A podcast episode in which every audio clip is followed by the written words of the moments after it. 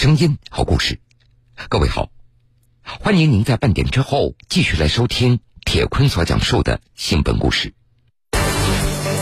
拍摄了三部中国疫情纪录片，两次被中国外交部点赞。大家希望一边把疫情控制好，然后把日本的经济恢复，两边都要追求。但是好多国家都做不了，中国居然两边都做得好了。所以我真的想把这个中国的经验就分享给日本，希望能够看到更多这种接地气、暖人心的纪录片。我想这个世界啊，太需要有人像竹内亮导演这样去传递真实的情况和真实的情感。家住南京的日本纪录片导演竹内亮。用镜头展现真实的中国。作为一名日本人，竹内亮看到的中国是什么样子的呢？这个不仅是中国政府的力量，我们一个每一个老百姓做努力的一个成果。真实的中国，铁坤马上讲述。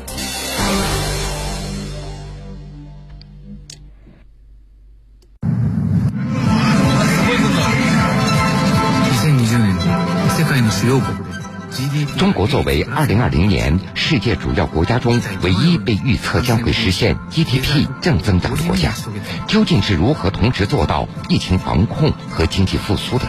我想带着海外朋友心中这个简单的疑问，去寻找其中的缘由。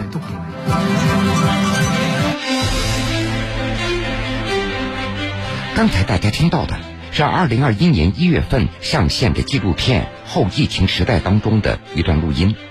这部纪录片的导演就是居住在中国的四十三岁的日本人竹内亮。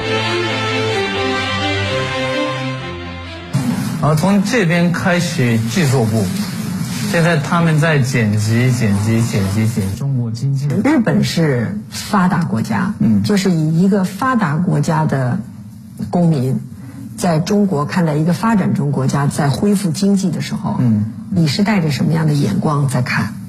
因为我每天关注呃全世界的疫情，主要是日本的疫情吧。大家希望吧，一边把疫情控制好，然后把日本的经济恢复，两边都要追求的。但是好多国家都做不到，就是两边都做做不到的这种情况下，中国居然两边都做得好了。所以我真的想把这个中国的经验就分享给日本。大既然大家都这样，我们心急也没有用，所以保持一个良好的心态，拍拍段子啊，搞搞直播啊，哎，说不定有意外的收效呢。后疫情时代这部纪录片，通过无人配送、全民直播、空气净化、零感染的工厂这四个章节，卓内亮真实记录了中国在疫情防控、复工复产方面所取得的经验和成就。这世界上最大的小商品集散地浙江义乌的直播村，热气腾腾的镜头呈现了直播带货在中国的蓬勃发展。卓内亮他不禁的感叹：眼下中国能够做到疫情防控和经济复苏，那是对十四亿人共同努力的回报。在片子里面，我看你到这个义乌的那个直播村，你还参加人家的这个抖音的拍摄呢。对对对对。就是他们非常代表我想表达的内容的国际贸易公司，他们现在什么都做不了，因为做不了的话那就等死。但是他们居然开始拍抖音、拍短视频，他们从来没有拍过，但是拼命的开始学习，然后开始写剧本，还英文剧本呢，完全从零开始的。然后现在粉丝越来越多，然后日本媒体或者日本民众以为这是中国政府做到的。强制性的把疫情控制好了，中国政府强制性的把经济恢复起来，全部都是政府做的。但是我作为一个住在中国的人来讲的话，这个不仅是中国政府的力量，就我们一个一个人，我们一个每一个老百姓做努力的一个成果。我想表达的是这个。二零二零年。卓内亮导演的三部纪录片都和中国抗击新冠疫情有关。在这三部纪录片中，第一部叫做《南京抗疫现场》。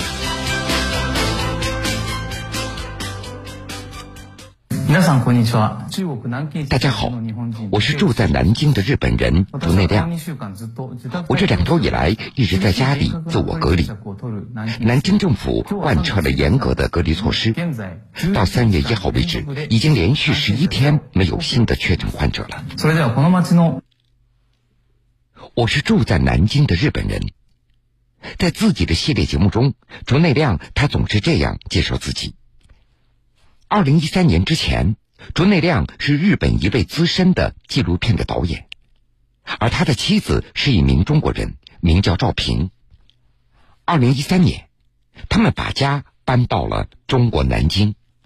我想到这个事情的时候是二零一一年，我当时给 NHK 拍长江的纪录片，遇到了很多呃中国人，然后他们跟我说：“哎，你是日本人吗？”啊，对，我是日本人。那个香国百货现在怎么样？或者高仓健现在怎么样？你知道吗？你知道？当然我知道，当然我知道。还有甚至说，哎，嗯，小日本人来了，或者我知道日语啊，你知道日语？那你跟我说说，有喜有喜，没事没事，嗯，八嘎肉，还有花姑娘，反正中国人知道的日本太少了。完全停留在八十年代的，当时很真的很惊讶，所以我想把现代的日本的文化传达给中国人，产生了这样的一个目标或者梦想吧。嗯，所以来到中国。二零一五年十一月，卓内亮和妻子赵平推出了系列短片《我住在这里的理由》。通过拍摄住在中国的日本人和住在日本的中国人，介绍两个国家的社会文化。卓内亮和赵平也被网友戏称为“亮叔”和“萍姐”。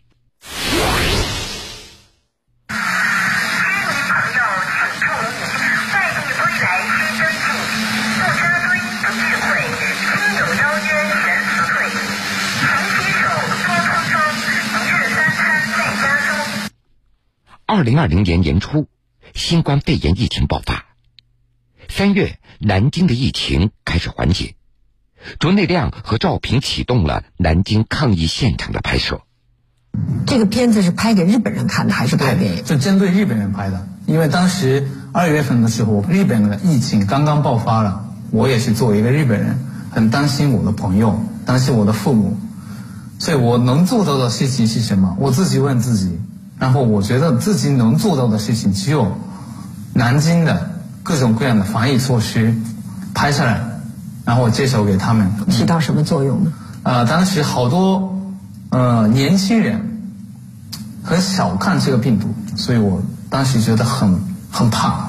他们完全不知道中国的情况，全国四万个医生都去武汉，然后进院，然后全国的。医疗资资源都聚在武汉，然后一起面对这个病毒，才能够可以达到好像当时的死亡率百分之二或者百分之三。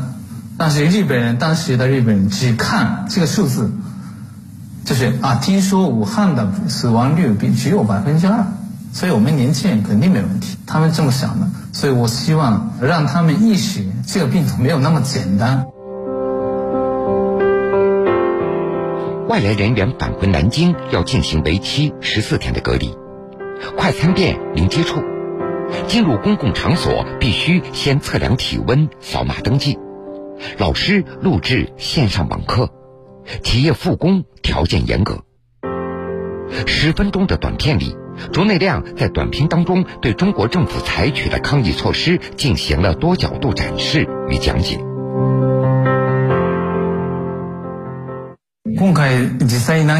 这次我到南京街头看了一下，我觉得很吃惊，没想到管控会这么严格。我感受到了中国政府宁愿牺牲经济也要战胜疫情的决心。果不其然，南京抗疫现场这部短片一问世，就登上了日本雅虎网页的头版，并且被多家电视台转播。后来又被网友翻译成英文、韩文、西班牙文等十三国语言，在世界范围传播。可以说，这样的关注度超过了竹内亮过去几年的积累。你红了？对，不只是一次，就每天，所以好多朋友给我联系了。哎，今天在电视上看到竹内了，哎，今天又看到了你了，哦，甚至说什么我的初恋的女生也给我联系了，这我惊讶了，这真的天天播出嘛？所以，呃，没想到日本的反响那么大。这个反响里面，如果我们来做一个分类的话，嗯，更多的是觉得是中性的看待这样的一个片子呢，还是说带有色彩、感情色彩的去看待？客观的比较多，但也有一些带着偏见、带着色眼镜来看的人。比如说，有的日本网友的评论说，这是在摄影棚拍的。那这摄影棚够大。对对对，这个在南京街头上拍的东西，他以为全是在摄影棚拍的。当时我给大给日本观众说了，南京已经连续十四十四天新增确诊的人为零。然后好多我日本网友跟我说：“哎，你这个日本人肯定撒谎，肯定隐瞒，怎么怎么样？”心里什么感觉？没办法，已经习惯了。怎么叫习惯？因为日本媒体有很多黑中国的报道嘛，这个不只是日本，啊，西方国家的媒体有很多，所以他们受这些黑的报道的影响，关于中国的信息，任何的信息都不相信。这件事情，他们相信不相信，对你会产生什么影响？我希望把这些真实，我我我所看到的真实的中国传达给日本。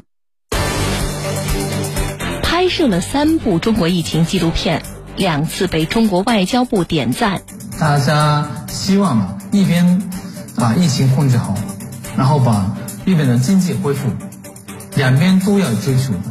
但是好多国家都做不到，中国居然两边都做得好了，所以我真的想把这个中国的经验就分享给日本，希望能够看到更多这种接地气、暖人心的。纪录片，我想这个世界啊，太需要有人像竹内亮导演这样去传递真实的情况和真实的情感。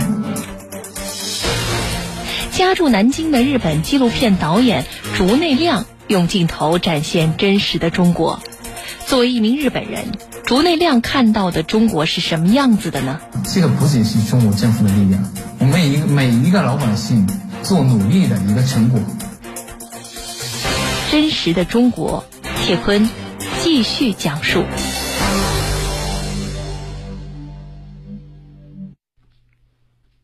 其实，相比南京，卓内亮他更关注的是武汉，他一直在等待武汉重启的消息。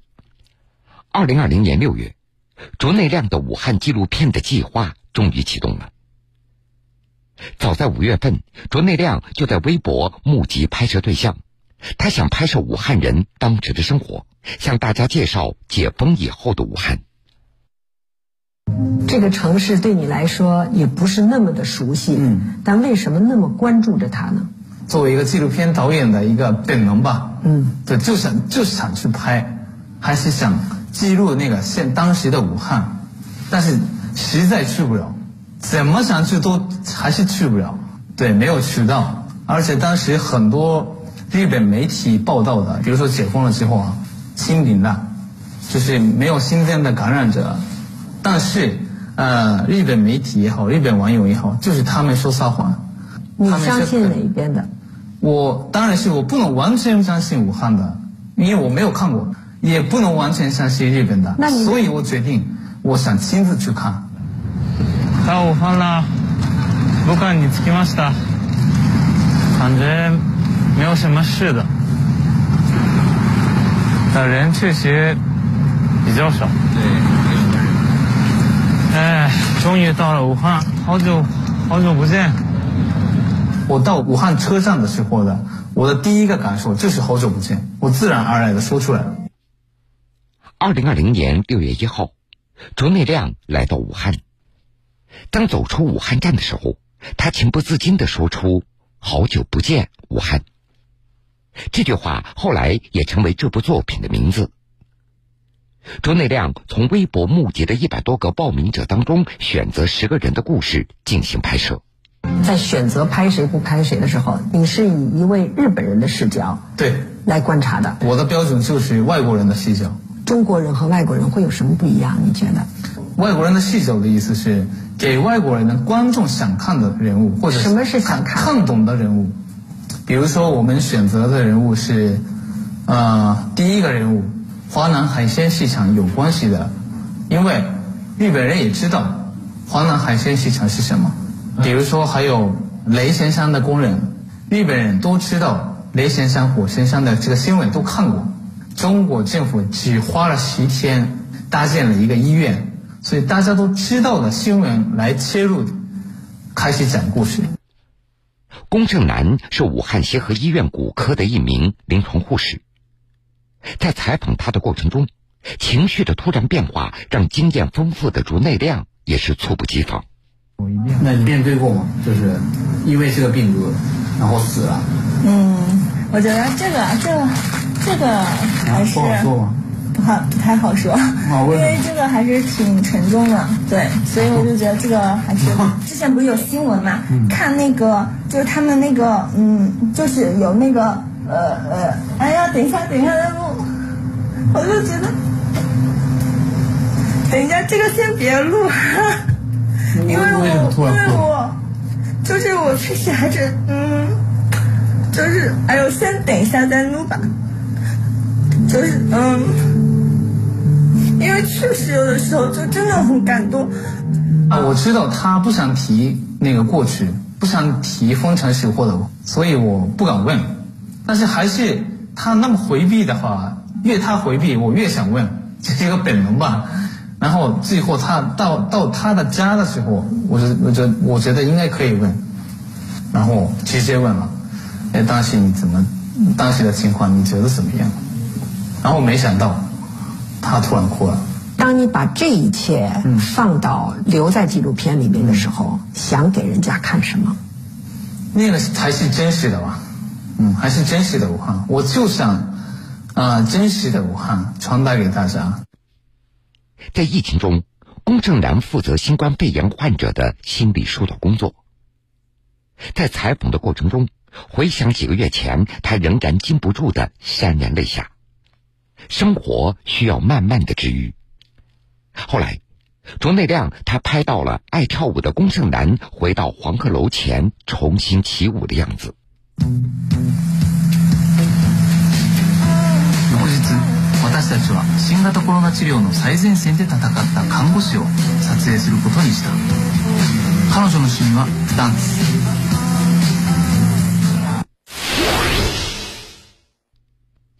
那有什么变化吗？一一月份到现在，长胖了，长胖了。对，这是最明显的一个变化。胖了多少公斤？我胖了大概十五公斤以上。啊？说自己长胖的这个姑娘，她叫庄园，她是一百多名报名者当中唯一一位家里出现了多名感染者的报名者。她的外公在这次疫情当中不幸离世。那个时候太难了，武汉。我知，我心里很清楚，武汉不止像我们家这样子，有很多家都是这样子。其实很多相关的新闻报道不是很敢看，心里怕，不敢看。然后有的时候有看到像我跟外公年龄相仿的人，也治愈了。其实我心里就会想，为什么就不能多一个我外公？心里会这样想。听到他说到这番话的时候，你什么感受？首先非常感谢他，愿意给我们分享这个故事。我问他嘛，为什么你报名了？为什么参与这个节目了？然后他说，为了不忘记这个事情。他说我不想忘记这个事情，给我的感觉就是很，还是重复的说很真实吧，就没有那种埋埋怨的，很客观的。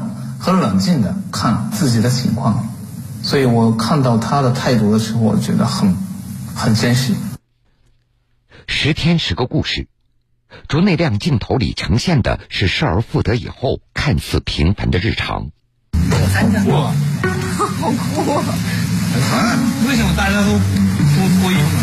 那武汉人爱脱衣服啊？他也是，他也是。武汉人的脾气大，爱脱衣服。他不能啊，你年轻人，还不还还不能好，还吃什么呢？为什么突然出来上这么多人？拍个照，他是外国人，他是？外国人，他是他好像是马来西亚的。在武汉的一条小巷子里，卓内亮他碰到了一个赤膊吃早饭的大叔和他的邻居们。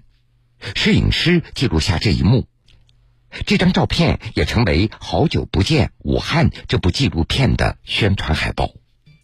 你当时被拍照的时候，你感受到的是什么？很温暖，很放松，跟普通的大叔拍照一样的。在南京也其实可以拍那种照片，但是他在武汉能拍到那样的感觉很难得。还有个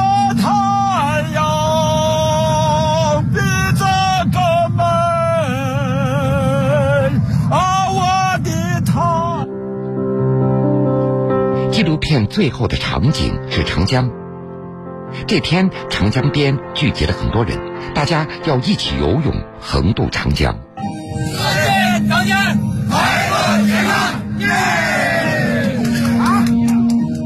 他们在渡长江，设备很简陋，嗯，但是给人的感觉非常的有力量。虽然很普通，就但是不普通的背景下的普通，很珍惜现在，珍惜普通吧。本来是武汉年龄大的人，这个封城期间根本出不了门，对吧？就大家都担心年龄大的人，然后到六月份终于可以出门了，终于可以游泳了、渡江了。虽然是普通的事情，但是对于武汉来说非常厉害的事情，就是一起共同面对难度的感觉嘛。